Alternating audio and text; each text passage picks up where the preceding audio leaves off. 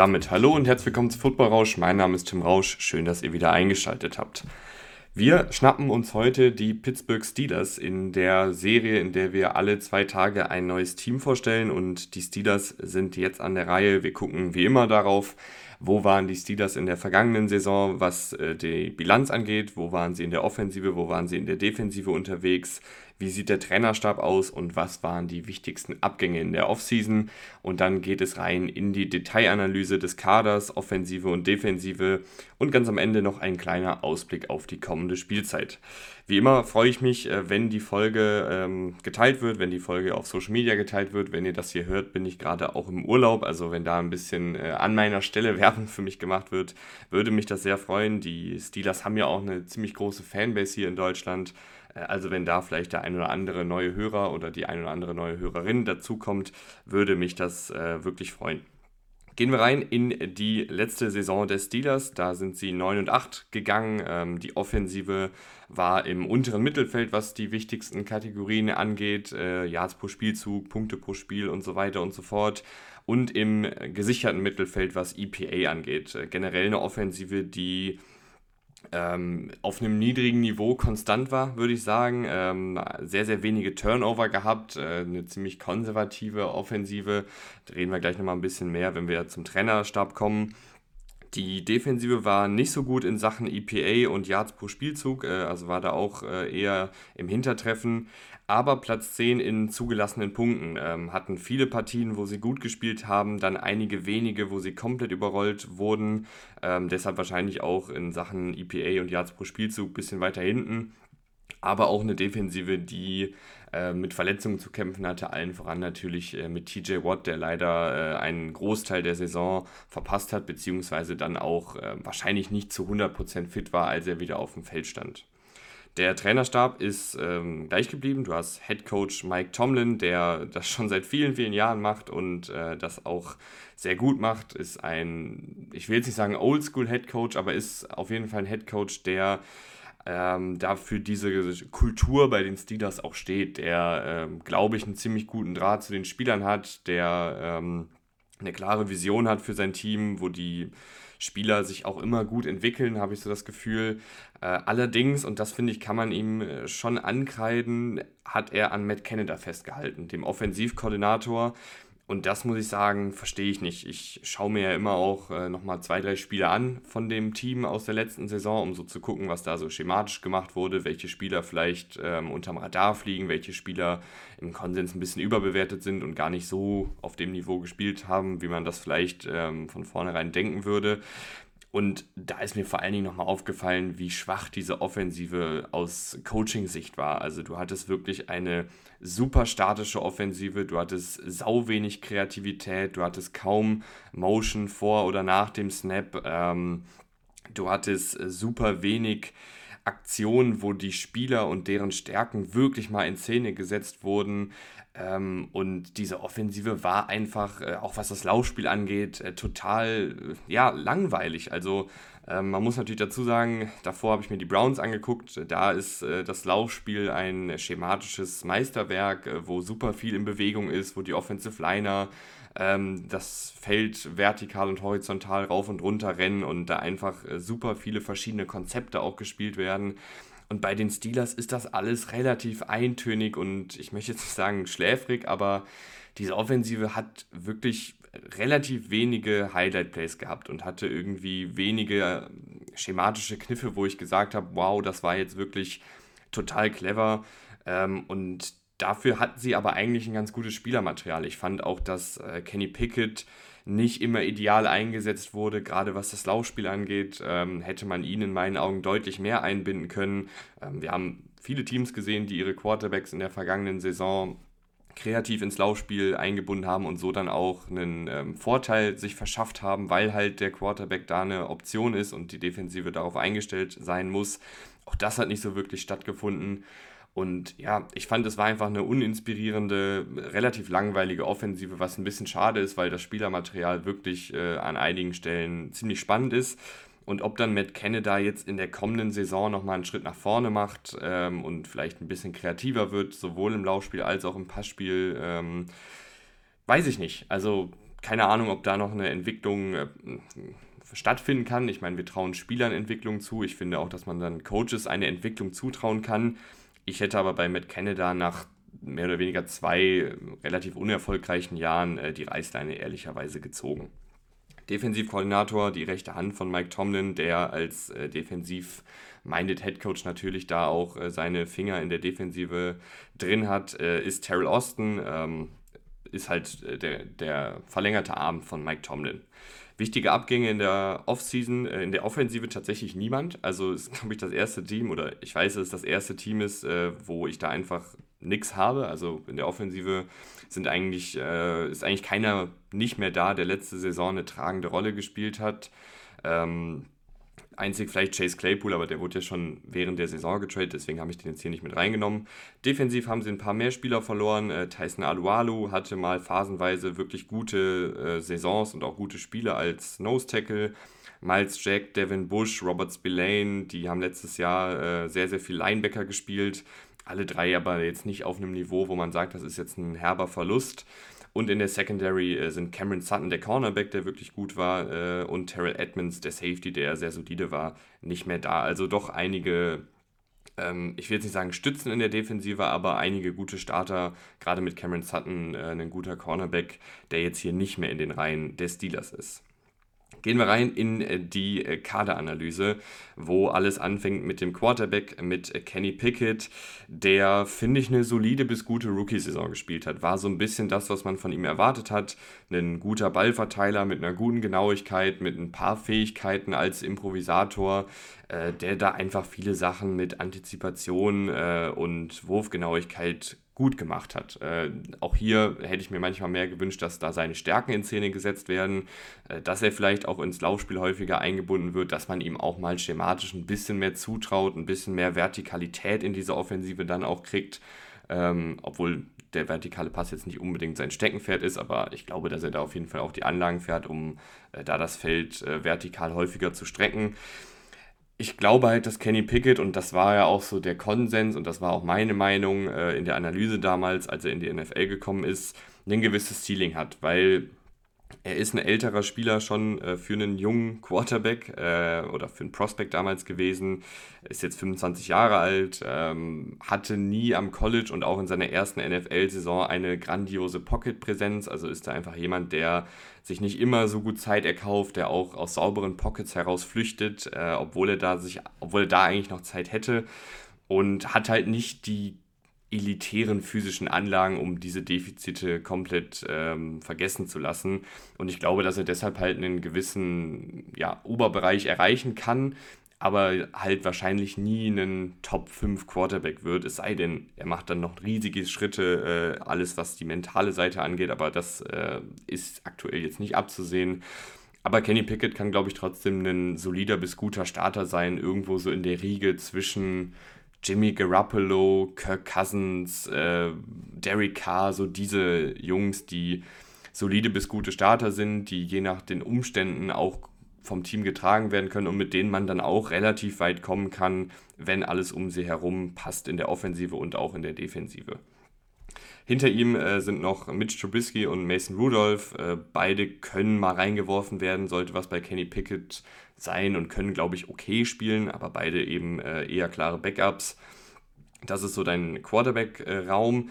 Gehen wir rüber zu den Running Backs. Äh, da äh, ist Najee Harris der Starter, aber Jalen Warren äh, wird ihm Snaps klauen und das auch zurecht. wir fangen aber an bei Najee Harris, der in meinen Augen sehr viel übers Volumen kommt. Das ist natürlich auch eine Fähigkeit als Running Back, dass du halt sehr viele Carries und Touches bekommen kannst und trotzdem fit bist.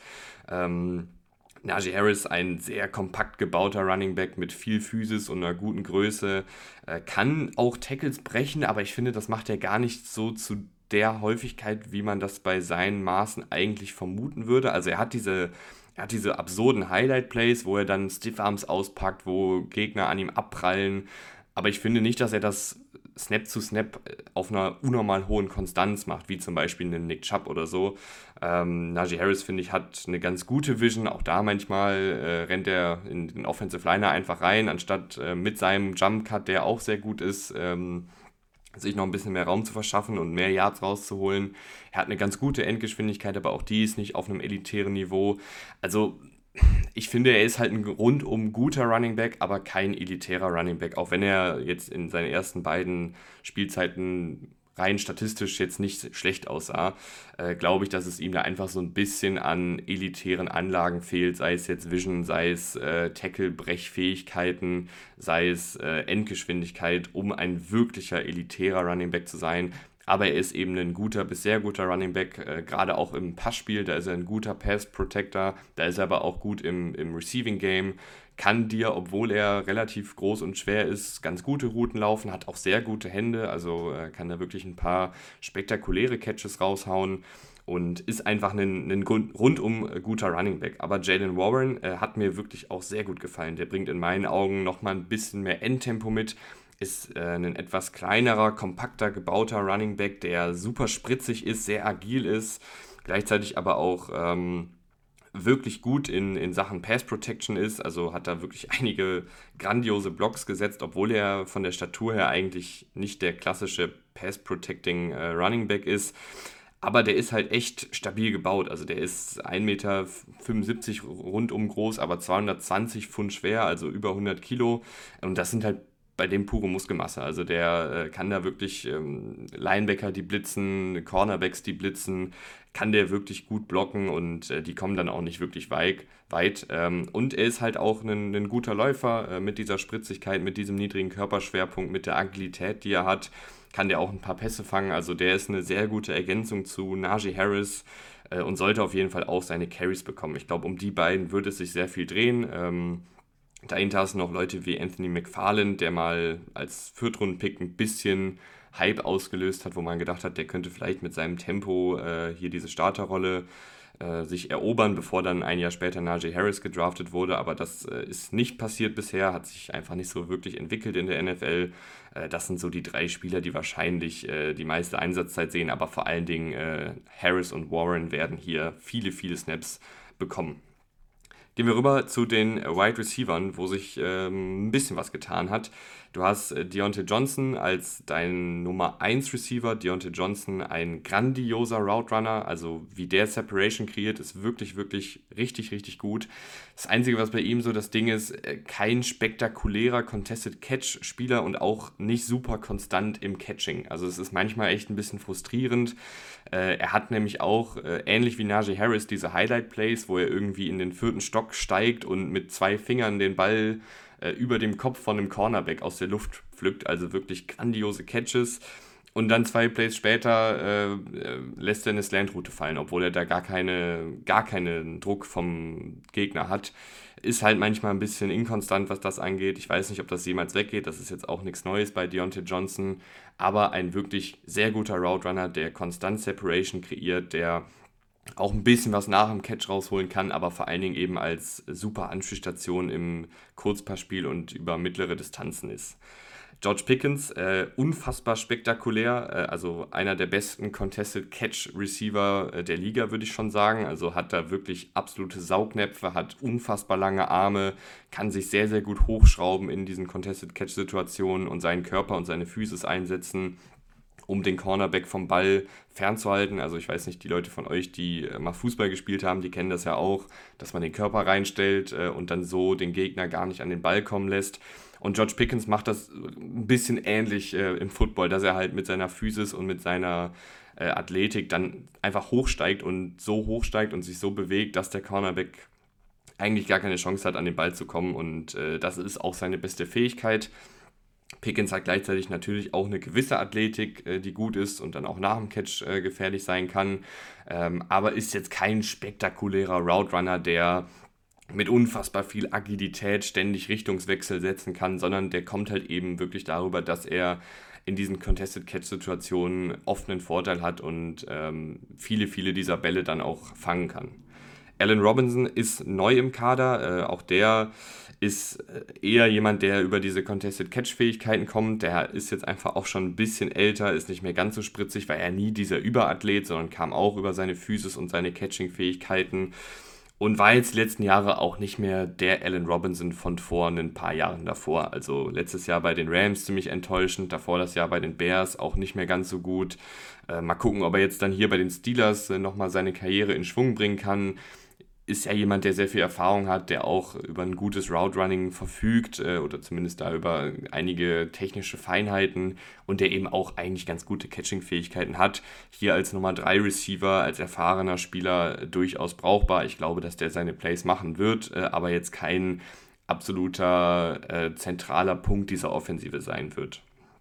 Deutlich spannender finde ich nämlich tatsächlich äh, Calvin Austin letztjähriger Viertrunden-Pick, der leider verletzungsbedingt viel, viel Zeit bisher verpasst hat, der jetzt aber wieder fit ist. Und ich fand den damals grandios am College. Ähm, ich habe aber leider auch die Tendenz, mich manchmal in diese sehr kleinen, agilen, schnellen Receiver zu verlieben, weil die am College einfach so viel Spaß machen zuzuschauen. Also diese Geschwindigkeit und dieses Tempo und diese Richtungswechsel. Ich finde, das macht einfach Bock, diesen Spielern zuzugucken. Und Calvin Austin ist da eben auch so ein Spielertyp. Sehr klein, eher schmächtig gebaut, ähm, aber unfassbar schnell, super agil, kann dann auch gut nach dem Catch Yards rausholen mit diesem Tempo.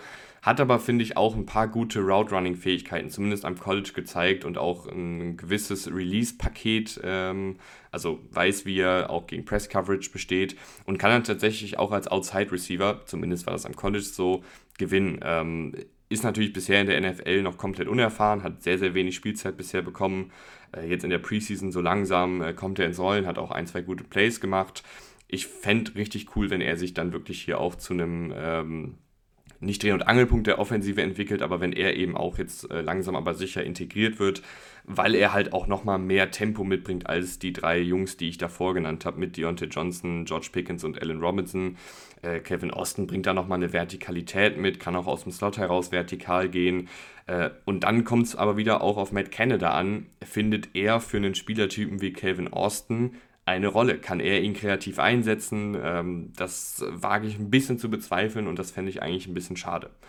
Dahinter hast du noch Leute wie äh, Miles Boykin und Hakim Butler, gute Athleten, beziehungsweise Miles Boykin ist ein sehr guter Athlet, Hakim Butler ist ein guter Athlet, die eine gewisse Größe mitbringen. Also wenn jetzt da was mit ähm, Allen Robinson oder George Pickens sein sollte, hat man mit den Jungs da theoretisch ein paar Backups, die ein ähnliches Skillset, aber auf einem deutlich schwächeren Niveau mitbringen. Äh, du hast hier noch Gunnar Olszewski als Slot-Option. Weiß nicht, ob der es in den Kader schafft. Äh, der ist aber hier auch prinzipiell ein Kandidat für die Return-Rolle. Aber auch das ist zum Beispiel Calvin Austin. Äh, da wäre auch Calvin Austin jemand, der die innehaben könnte. Aber Gunnar Olszewski hat da ja auch ein paar gute Sachen gemacht bisher. Also das sind so, glaube ich, die Jungs, die hier um die ja, sechs, sieben Kaderplätze streiten werden. Also Ghana Olszewski, Hakeem Butler, Miles Boykin sind, glaube ich, so die, die am ehesten dann noch reinrutschen könnten. Äh, nach Calvin Austin, Allen Robinson, George Pickens und Deontay Johnson. Gehen wir rüber zu den Tight Ends, äh, die sehr gut aufgestellt sind. Du hast mit Pat Fryermuth einen rundum guten Tight End. Der hat keine Schwachstelle in meinen Augen, der hat ein solides Route Running, der ist ein guter Blocker, der hat gute Hände, der ist gut nach dem Catch. Ähm, der hat eine gute Chemie mit äh, Kenny Pickett. Der hat auch ein gutes Verständnis dafür, wie er sich freilaufen muss, wo er zwischen Zonenverteidigungen parken muss, um dann eben angespielt zu werden. Und ist einfach ein, ein rundum guter Tight End. Ich weiß nicht, ob er jemals so ein elitärer Unterschiedsspieler wird, weil er da auf diesem Niveau dann ein wenig limitiert ist, was seine physischen Anlagen und seine generellen Anlagen geht. Also ist jetzt nicht der Route Runner, der Travis Kelsey ist, hat jetzt nicht die Fähigkeiten nach dem Catch von einem George Kittle, hat jetzt nicht die, die Physis von einem George Kittle, hat nicht die Athletik von einem Darren Waller oder so. Also da ist er irgendwo dann limitiert, aber du bist bei Pat Fryermuth, machst du dir überhaupt keine Sorgen, weil der eben ein guter bis sehr guter Tight End ist äh, und das auch sehr, sehr solide schon macht obwohl er ja noch nicht so lange in der Liga ist. Dahinter hast du jemanden, der äh, unfassbare physische Anlagen mitbringt, äh, mit Daniel Washington, ein äh, absolutes Biest, also sehr groß, sehr schwer, sehr physisch, gleichzeitig aber auch sehr athletisch wird wahrscheinlich hauptsächlich dann erstmal so in einer Blocking-Matchup-Rolle eingesetzt. Also jemand, der fast als sechster Offensive Liner agieren kann mit seinen Blocking-Fähigkeiten, der da aber auch noch ein bisschen technische Feinheiten lernen muss im Blocking. Also es ist jetzt nicht so, dass das wirklich jetzt alles schon so perfekt ist. er hat alle Anlagen dafür, ein unfassbar dominanter Blocker zu werden, äh, muss da im technischen Bereich noch ein bisschen äh, nachbessern. Und im Receiving Game denke ich, dass er da wirklich so als zweite Geige zu Fryermuth ab und an mal eingesetzt wird, vielleicht mal seine Fähigkeiten nach dem Catch zeigen kann, wo er sehr schwer zu tackeln ist mit dieser Größe und mit dieser Physis, vielleicht mal in der Red Zone eingesetzt wird als äh, großes Ziel. Aber ich fand halt auch, dass er, und deshalb fand ich es auch okay, dass er in die dritte Runde in Anführungsstrichen gefallen ist, obwohl ihn manche Leute ein bisschen höher hatten ähm, der aufgrund seiner Statur nicht der beste Route ist. Also nicht super agil, nicht super spritzig in Sachen Richtungswechseln und so. Und deshalb glaube ich dann auch irgendwo als reiner Receiving Tight End etwas limitiert ist. Aber in dieser Rolle als Co-Starter, als sozusagen Backup, äh, glaube ich, ist die ist perfekt für ihn, wo er dann seine Blocking-Fähigkeiten äh, verbessern kann und äh, ausspielen kann irgendwann, wo er hin und wieder mal einen Ball fängt, äh, wo er situativ eingesetzt wird im Receiving Game. Äh, das das finde ich sehr, sehr gut und sehr, sehr spannend. Du hast auch noch einen äh, Zach Gentry, der hier seit einigen Jahren äh, im Team ist, der auch immer wieder seine Plays macht, der immer mal wieder eingebunden wird. Auch da könnte ich mir vorstellen, dass er wieder seine 15 bis 20 Pässe fängt und das dann solide macht. Ist halt hier der dritte Titan wahrscheinlich. Das ist hier auf jeden Fall eine gute Kadertiefe bei den Steelers. Stichwort Kadertiefe, da ist die Offensive Line auch wirklich sehr, sehr gut aufgestellt. Ähm, wir gehen wie immer erstmal die Starter durch und dann die Backups. Die Starter ähm, auf Left Tackle ist es, glaube ich, gerade noch eine Competition, soweit ich weiß. Wie gesagt, es kann sich ja auch noch ein bisschen was tun in den nächsten Tagen, wenn ich im Urlaub bin. Ähm, aber aktuell ist das ein Wettrennen zwischen Dan Moore und dem Erstrunden-Pick äh, Broderick Jones. Und äh, Dan Moore hat das letzte Saison wirklich schon ganz ordentlich gemacht. Also ich glaube nicht, dass man hier sofort äh, Dan Moore auf die Bank setzt und dem Erstrunden-Pick äh, den, den Posten einfach überlässt. Das passt auch nicht ganz so in das Steelers-Image, wo man immer gefühlt sich den, den Kaderplatz verdienen muss. Und gerade auch ein Dan Moore hat das letzte Saison nicht spektakulär, aber okay gemacht. Also war als Pass Protector ganz ordentlich. Im Laufblocking ist er halt nicht der allerbeste Athlet, deswegen ist er da kein dominanter Spieler. Hat jetzt auch nicht die allerkrasseste Physis oder so. Ist halt ein rundum solider, startbarer Spieler. Ähm, Deutlich mehr Potenzial bringt dann natürlich Broderick Jones mit, der super viele spannende Anlagen hat, äh, der ein enormes Tempo und eine Athletik hat, der aber in meinen Augen auch noch ein bisschen in Sachen technische Feinheiten, ein bisschen in Sachen Spielstärke und so dazu lernen muss. Und vielleicht sagt man dann, okay, Dan Moore hat das letzte Saison so ordentlich gemacht, dass man den Broderick Jones jetzt nicht unbedingt direkt in Woche 1 ins Feuer werfen muss. Äh, wäre auch in Ordnung, äh, würde zu den Steelers passen. Wenn Broderick Jones aber hier so überzeugt im Training, äh, kann man ihn natürlich auch ähm, sofort reinwerfen. Ich glaube aber, dass zum Beispiel Broderick Jones auch schematisch deutlich besser eingesetzt werden würde, wenn er seine Athletik ausspielen kann. Wenn du ihn in Bewegung bringst, wenn du ihn als Vorblocker einsetzt, und da weiß ich auch wieder nicht, ob Matt Canada da die richtigen Kniffe findet oder ob er ihn dann einfach im 1 gegen 1 blocken lässt, ohne groß in Bewegung zu bringen. Das sind so die beiden Left Tackles, die in Frage kommen. Äh, auf der anderen Seite ist wahrscheinlich Chukuma Okorafoa. Der hat das ebenfalls ordentlich gemacht. Auch der hat jetzt nicht die besten physischen Anlagen. Auch der ist jetzt technisch nicht der sauberste. Äh, auch der ist gerade noch so ein startbarer Starter, würde ich sagen. Solide in der Pass Protection, solide im Laufblocking, hat in jedem Spiel auch seine Niederlagen, aber weitestgehend halt okay. Ähm, ist jetzt hier, wenn jetzt Dan Moore und Okorafor starten auf den beiden Tackle-Positionen, kein spektakuläres Du, aber beide auch noch relativ jung. Vielleicht kann sich da auch immer noch ein bisschen was entwickeln. Beide jetzt auch noch nicht so super lange als unangefochtene Starter ähm, in die Saison gegangen ist halt ein okayes Du. Mit Broderick Jones, wenn der startet und gut ist, hast du natürlich ein bisschen mehr Potenzial nach oben. Du hast dann hier auch noch einen äh, LeRaven Clark, der schon einige ähm, Spiele gespielt hat, der bei einigen Teams auch ja, eine Rotationsrolle innehatte. Der hat viel Erfahrung, auch der ist solide als Backup. Also du hast hier vier Spieler, die alle starten könnten. Clark wäre natürlich schon echt ein bisschen schwierig als, als dauerhafter Starter. Aber du hast hier eine gute Kadertiefe, vor allen Dingen mit äh, Broderick Jones oder Dan Moore äh, als potenziellen Backup-Tackle. Deutlich krasser sieht es dann aber tatsächlich noch in der Interior Offensive Line aus. Ähm, da sind deine Starter wahrscheinlich äh, Isaiah Xiomalu, Mason Cole und James Daniels. Äh, Seomalu und James Daniels, relativ ähnliche Spielertypen, beide sehr physisch, beide technisch relativ sauber, äh, beide keine Überathleten, äh, so in dem, was sie tun aber sehr, sehr solide, äh, gerade in der Pass Protection sehr gut. Ähm, über die muss man sich eigentlich gar keine großen Gedanken machen. Mason Cole hat sich auch letztes Jahr als wirklich solider bis guter Starter äh, entpuppt, der im Laufblocking auch mit seiner Athletik ein bisschen was machen kann, der in der Pass Protection bestehen kann. Der ist ein bisschen leichter und ein bisschen größer, was immer ein schwieriger Körperbau ist für einen Center, weil er dann manchmal von sehr bulligen Defensive Tackles ausgehebelt wird. Aber das sind alles drei äh, solide bis gute Starter. Gerade Seomalo ist in meinen Augen ein guter Starter und James Daniels äh, je nach Matchup auch ein guter Starter.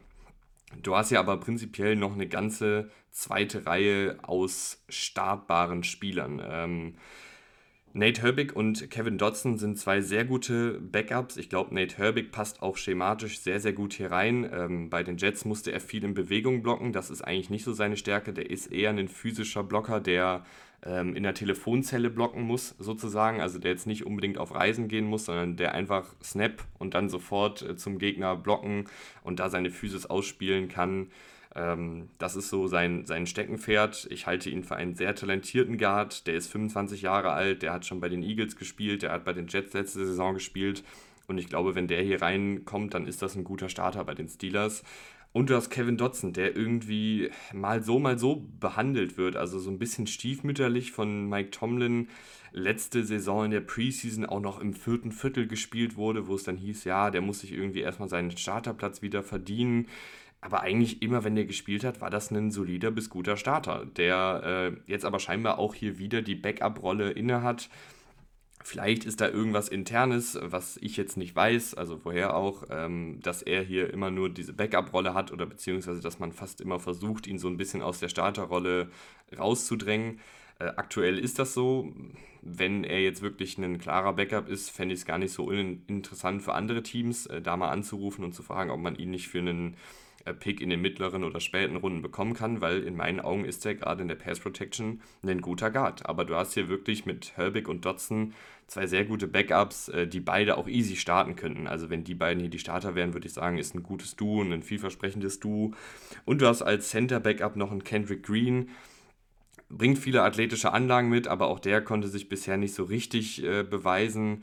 Ähm, jetzt hier auch ja, eine klare Backup-Rolle, also ähm, ja, ein Spieler, wo Potenzial da ist, aber bisher konnte das noch nicht so richtig in der NFL abgerufen werden. Du hast dieses Jahr in der siebten Runde auch noch einen Spencer Anderson gedraftet für die Kadertiefe. Vielleicht kann der ein bisschen überraschen jetzt im, im Training Camp. Äh, aber die Kadertiefe der, in der Offensive Line ist sehr gut. Äh, generell würde ich sagen, die Breite ist besser als die Spitze. Also du hast hier wenige hm, absolute Unterschiedsspieler oder eigentlich keine absoluten Unterschieds-Offensive-Liner. Du hast halt viele von diesen soliden bis guten Startern und gerade dann durch die Tiefe in meinen Augen eine solide bis gute Offensive-Line. Gehen wir rüber, äh, bevor wir rüber in die Defensive gehen. Ähm, selten rede ich ja über einen Fullback, aber Connor Hayward hat mir da wirklich auch äh, gut gefallen. Also jemand, der äh, ein guter Footballspieler einfach ist, der eine Menge Physis mitbringt. Wenn der auf dem Feld ist, ist der sowohl im Blocking als auch im Passspiel äh, durchaus eine Option. Also das wollte ich noch der Vollständigkeit halber sagen, bevor wir jetzt äh, zur Defensive rübergehen. Und die hat sich ein bisschen geändert. Äh, fangen wir mal an in der Defensive Line. Äh, die ist sehr gut bestückt mit Larry Ogunjobi, mit Keanu Benton, dem Rookie, und mit Cameron Hayward. Das sind so, glaube ich, die drei Jungs, die am meisten spielen werden. Larry Ogunjobi und Cameron Hayward, zwei gestandene Starter. Fangen wir bei Hayward an. Ein unfassbar guter Spieler, also äh, jemand, der äh, seit Jahren auf einem sehr, sehr hohen Niveau spielt, der ein sehr guter, technisch raffinierter Passrusher ist, mit viel Agilität und Power kommt, äh, das auch in der Laufverteidigung zeigt. Also der ist wirklich ähm, ja, sehr schwierig zu blocken äh, in beiden Bereichen des Spiels und ist natürlich mittlerweile auch 34 Jahre alt. Vielleicht kommt dann irgendwann mal so der Schritt zurück, aber letzte Saison war der wirklich immer noch sehr gut unterwegs. Ähm, Larry Ogunjobi ähm, solider Starter, kann seine Splashplays machen, kann hier und da mal Druck auf den Quarterback ausüben, kann hier und da mal den, den Running Back tackeln äh, und eine Gap schließen. ist ein okayer bis guter Starter. Ähm, du bist natürlich sehr äh, erfreut, dass du Keanu Benton bekommen hast, der aktuell tatsächlich Nose Tackle oder es wird gemunkelt, dass er die, die klassische Nose Tackle Rolle übernehmen soll. Ähm, müsste dafür, glaube ich, noch ein bisschen was an Gewicht drauf packen ein sehr agiler Spieler für, sein, für seine Gewichtsklasse, der auch eine gute Technik hat, wenn es darum geht, ähm, die Hände des Offensive Liners äh, wegzuswipen. Also ähm, wie bei äh, einer App, rechts nach links swipen, da kommt er dann wirklich gut durch. Ähm, gegen die Offensive Liner und dann sowohl in der Laufverteidigung als auch im Pass Rush äh, ist das so seine große Stärke, der, der Swipe-Move. Ähm, und ist dann eben als Passrusher auch mit einigen guten Anlagen ausgestattet, hat eine gute Geschwindigkeit, eine gute Agilität, einen guten Antritt. Äh, der wird hier, glaube ich, langsam herangezogen und dürfte wahrscheinlich auch relativ schnell äh, eine Starter- oder Co-Starter-Rolle einnehmen. Äh, du hast noch DeMarvin in Lille letztes Jahr gedraftet der in seiner ersten Saison jetzt nicht so super viel gemacht hat, war bei Texas AM so ein übergroßer Edge Rusher, jetzt hier so ein bisschen mehr die Interior Defensive Line Rolle. Ähm, soll der jetzt spielen? Das dauert dann einfach ein bisschen, bis da diese Anpassung vonstatten gegangen ist. Aber wenn der noch ein bisschen mehr Entwicklungsspielraum bekommt, den er ja auch hier zugute gesprochen bekommt, äh, dann kann das, glaube ich, auch jemand sein, der hier äh, seine Snaps sieht. Dahinter hast du noch ein paar Leute, die schon ein paar NFL-Snaps äh, bekommen haben, wie zum Beispiel einen Armon Watts, wie zum Beispiel einen Braden Fahoko letztes Jahr, aber beides jetzt keine spektakulären Spieler. Also äh, Montravius Adams fällt da auch noch rein in diese Kategorie, Isaiah Laudermilk. Äh, sind alles halt so typische Backup-Spieler, die jetzt nicht unbedingt äh, viel Spielzeit bekommen sollten. Es wird sich wahrscheinlich sehr viel um Larry Ogunjobi, Keanu Benton und Cameron Hayward drehen. Und wenn sich äh, DeMarvin Leal entwickeln kann, wird der, glaube ich, auch noch äh, seine Spielzeit bekommen. Edge Rusher, ähm, TJ Watt und Alex Highsmith sind eines der besten Duos der Liga. TJ Watt ein absoluter Unterschiedsspieler, der sowohl in der Laufverteidigung als auch äh, im Pass Rush als auch in der Passverteidigung äh, wirklich, wirklich viele gute Sachen machen kann. Hat auch immer mal wieder seine Interceptions da dabei. In der Laufverteidigung setzt er gute Plays mit seiner Physis, mit seiner Spielintelligenz, mit seinem Tempo, mit seiner Länge. Ähm, als Pass-Rusher unfassbar schwierig zu blocken, hoffentlich dann jetzt auch wieder ganz fit für die kommende Saison. Äh, der kann wirklich Spiele an sich reißen und ähm, das Spiel dann auch zugunsten des Steelers entscheiden. Und Alex Highsmith hat einen schönen Vertrag bekommen, weil er schön Football spielt. Also jemand, der äh, relativ ähnlich stilistisch ist zu TJ Watt, äh, aber natürlich auf einem etwas schwächeren Niveau, aber immer noch auf einem guten bis teilweise sehr guten Niveau. Also auch der bringt eine gute Athletik mit, der ist schwierig zu blocken, der spielt sehr physisch, obwohl er ein bisschen leichter gebaut ist. Ähm, ist einfach ein Top-Duo, was die da haben. Dahinter, finde ich, hast du auch noch ein paar gute kadertiefen Spieler. Marcus Golden, super erfahrener Mann, der immer mal wieder reingeworfen werden kann äh, als Co-Starter oder halt eben als Backup. Äh, du hast Quincy Roche, den du hier mal gedraftet hast. Ich glaube, in der sechsten Runde damals, der dann äh, entlassen wurde, bei den Giants dann ganz gut gespielt hat und jetzt halt eben wieder hier bei den Steelers angekommen ist. Vielleicht ist da noch ein bisschen Potenzial da. Und du hast ja Nick Herbig gedraftet, der auch so ein bisschen in diese Alex Highsmith ähm, Spieler-Prototyp-Rolle reinfällt als äh, Spieler, der sehr physisch spielt, der aber ein bisschen kleiner, ein bisschen leichter gebaut ist äh, und eine gute Athletik mitbringt. Der kann variabel eingesetzt werden. Ähm, also die Kadertiefe hier ist auf jeden Fall vielversprechend und vor allen Dingen das Duo aus Watt und Highsmith ist halt sehr, sehr gut. Die Linebacker-Rolle oder die Linebacker-Rollen äh, wurden einmal komplett durchgetauscht. Äh, du hast wahrscheinlich als Starter jetzt Cole Holcomb und Landon Roberts. Ähm, Cole Holcomb hat mich tatsächlich positiv überrascht. Also ich hatte nicht auf dem Schirm, äh, dass der so ein guter Spieler ist. Also ähm, bei den äh, Washington Commanders letzte Saison gespielt, hat er wirklich ein paar gute Sachen gemacht. Äh, kein spektakulärer Spieler, deswegen ist er vielleicht bei mir auch so ein bisschen unterm Radar geflogen. Aber der macht seine Plays in der Laufverteidigung, der macht seine Plays in Coverage, der spielt sehr instinktiv, der hat eine gute Antizipation und ist einfach ein guter Starter. Also äh, nicht spektakulär, aber eben sehr solide. Landon Roberts, ein sehr geiler Spieler. Also ich, ich mag diesen Spielertypen. aber er hat halt seine Defizite. Ist ein kleinerer, gebauter Spieler, ein kompakter, gebauter Linebacker. Sieht ein bisschen aus wie ein Fullback und hat ja tatsächlich auch für die Dolphins äh, mal ein paar Snaps in der Offensive als Fullback gespielt. Ähm, der ist halt sehr, sehr gut im Vorwärtsgang. Der ist ein guter Tackler, der ist nahe der Line of Scrimmage gut aber in Coverage einfach nicht so agil, äh, hat da nicht die Länge, hat da auch nicht die Athletik, äh, um da mitzuhalten. Also da muss er dann auch schon ein bisschen geschützt werden. Da ist dann eher ein Holcomb, der da komplexere Coverage-Aufgaben übernehmen kann. Ähm, der kommt da eher in Frage, weil Landon Roberts eben äh, alles, was im Rückwärtsgang passiert, alles, was im Passspiel passiert, ist nicht so unbedingt seine Stärke. Du hast auch noch äh, Quan Alexander unter Vertrag genommen, der ähm, immer mal wieder gute Spiele hat, der eine gute Athletik hat, der jetzt auch schon viele, viele NFL-Jahre auf dem Buckel hat, finde ich auch eine gute Verpflichtung. Äh, der könnte vielleicht sogar in manchen Situationen für einen Landon Roberts aufs Feld kommen. Ähm, du hast auch Nick Kwiatkowski, der schon viele, viele Jahre NFL-Erfahrung hat, der auch mal eine Zeit lang ein guter Starter war. Also super viele Linebacker, die so in diese durchschnittliche bis gute Rolle reinfallen. Ähm, und sich hier wahrscheinlich um die Starterrollen kloppen werden und um die Snaps kloppen werden. Äh, Keanu Neal kommt vielleicht auch noch in gewissen Situationen als so Dime-Linebacker vielleicht in Frage. Ist ja ein Strong Safety auf dem Papier, aber hat diese Linebacker-Rolle eben auch schon ab und an mal gespielt.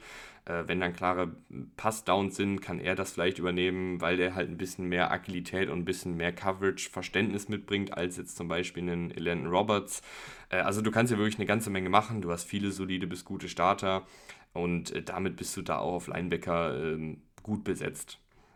Die Secondary ähm, wurde auch äh, etwas rund erneuert. Du hast äh, drei neue Starter wahrscheinlich. Ähm, auf Outside Cornerback Levi Wallace, Patrick Peterson und Joey Porter kommen da für die Starterposten in Frage. Natürlich können es nur zwei der drei werden auf Outside Cornerback ich möchte jetzt nicht sagen, dass alle drei gleich sind, weil das ist nicht der Fall. Äh, du hast mit Patrick Peterson einen sehr erfahrenen Spieler, der letztes Jahr sehr gut gespielt hat. Levi Wallace auch schon viele Jahre in der NFL, auch der ist immer ein solider Outside Cornerback ähm, und macht das auch okay.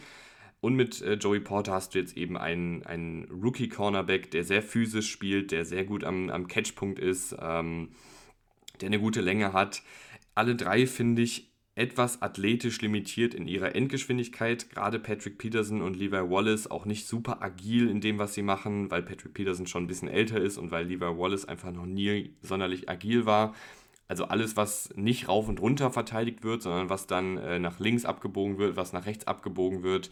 Wenn da Receiver schnelle Richtungswechsel setzen, sind Patrick Peterson und Levi Wallace einfach nicht die besten Cornerbacks. Äh, und Joey Porter hat auch gute physische Anlagen auf jeden Fall, aber auch der ist jetzt nicht der alleragilste und hat nicht die allerbeste Endgeschwindigkeit. Also ich finde schon, dass du hier ein bisschen im Hintertreffen bist, äh, gerade wenn die Steelers ähm, zum Beispiel viel Press-Coverage spielen wollen, äh, viel Man-Coverage spielen wollen. Da mache ich mir ein bisschen Sorgen, besonders bei Patrick Peterson und Levi Wallace. Äh, Joey Porter ähm, kann auf jeden Fall Press-Coverage spielen, das hat er schon am College gezeigt. Aber ich weiß nicht, ob Patrick Peterson und Levi Wallace dafür ähm, noch die Athletik haben, beziehungsweise Levi Wallace, das war einfach noch nie so seine Stärke. Sind beides eher Cornerbacks, die aus der Zonenverteidigung heraus verteidigen können, äh, im besten Falle, äh, weil sie da eben sehr instinktiv sind.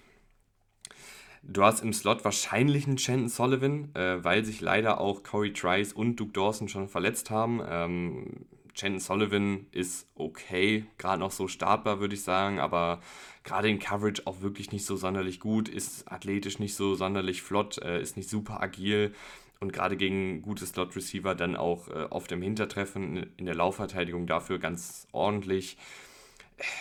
Im Idealfall hast du hier einfach ein bisschen mehr Athletik. Also ich vermisse tatsächlich auf Cornerback einfach äh, noch ein, zwei flinke, schnelle Cornerbacks, weil das finde ich, hast du hier einfach nicht. Du hast James Peer äh, noch als Backup, auch der ist eher so in der Riege äh, großer, drahtiger Cornerback, der hat letzte Saison auch ein bisschen gespielt, hat das auch gut gemacht. Ähm, ist aber halt von seinem Skillset relativ redundant zu Patrick Peterson, zu Levi Wallace und Co.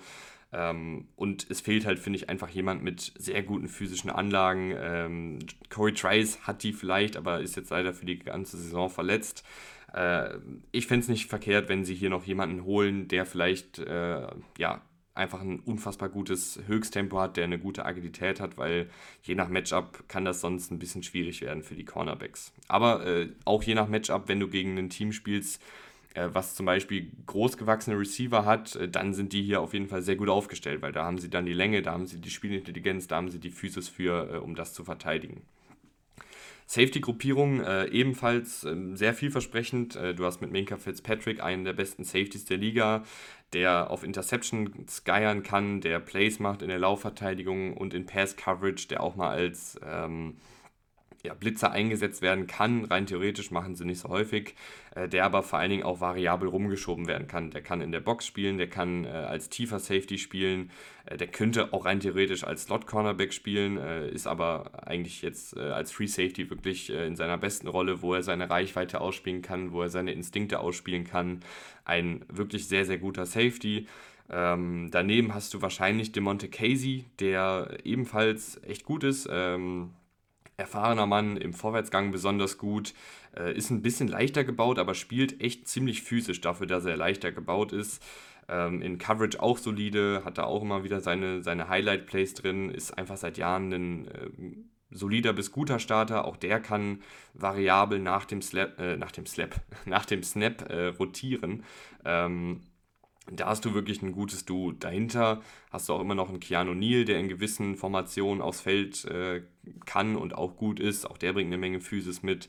Äh, das sind so die drei Starter. Kenny Robinson war mal ein Fünftrunden-Pick der Panthers mit ganz guten Instinkten, hat sich aber leider nie so richtig entwickelt. Äh, der ist dann, glaube ich, so dein Minka Fitzpatrick-Backup, sollte da was passieren. Das sind so die vier Jungs, äh, die ich im Auge behalten würde. Ich könnte mir tatsächlich vorstellen, dass gerade in Anbetracht der fehlenden Spritzigkeit im Slot vielleicht ein Minka Fitzpatrick da ein bisschen häufiger spielt, auch wenn du dadurch natürlich äh, ein bisschen was von seinen Playmaking-Fähigkeiten als tiefer Safety wegnimmst, dass dann vielleicht ein Keanu Neal als Strong Safety spielt und DeMonte Casey als Free Safety. Äh, aber irgendwie gefällt mir das auch nicht so richtig, weil ich Minka Fitzpatrick eigentlich als tiefen Safety sehr gerne mag. Aber er würde halt äh, für mehr Athletik äh, und Spielverständnis aus dem Slot heraus äh, dienen. Kommen wir äh, zur Saisonprognose für die Pittsburgh Steelers, ähm, die relativ äh, plump ist, 9 und 8. Also genau die gleiche Bilanz wie letzte Saison. Ich denke, dass die Steelers wieder in einigen Partien offensiv unterlegen sein werden, weil ich einfach kein großer Fan von Matt Canada bin, weil Kenny Pickett ein bisschen limitiert ist, weil ähm, diese Offensive Line je nach Matchup, glaube ich, auch nicht gerade prickelnd aussieht, auch wenn sie viele gute bis solide Puzzlestücke haben.